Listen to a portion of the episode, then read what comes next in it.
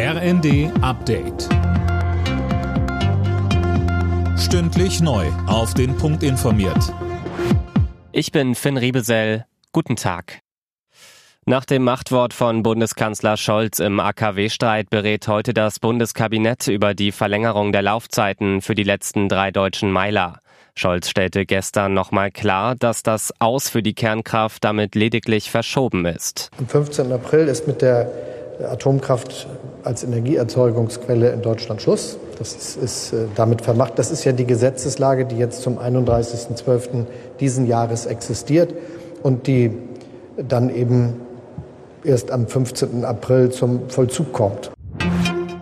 Der Bundestag berät heute darüber, wie Pflegekräfte in Kliniken entlastet werden können.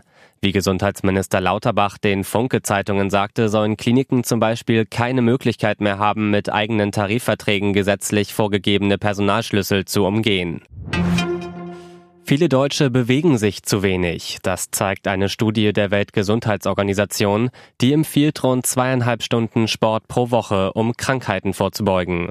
Sönke Röhling, wie sieht das denn bei uns in Deutschland aus? Na, ziemlich schlecht, um es mal deutlich zu sagen. 44 Prozent der Frauen und 40 Prozent der Männer verpassen dieses Ziel. Und wirklich dramatisch ist es bei den Jugendlichen. Da ist die Quote der Bewegungsmuffel doppelt so hoch. Mit entsprechenden Folgen. Zwei Millionen Kinder in Deutschland gelten als zu dick. Und gerade in den letzten Jahren haben Ärzte beobachtet, dass es immer mehr Jugendliche mit Typ-2-Diabetes gibt.